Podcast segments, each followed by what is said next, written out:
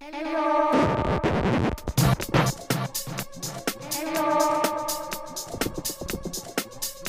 Hello. My name is Jimmy. I'm in the fifth grade. My teacher is Mrs. Watkins. I made a picture for you today. It is a picture of Godzilla. And there's Godzilla up there. And he's being attacked by an airplane going around his head. Shooting stuff into him. He's.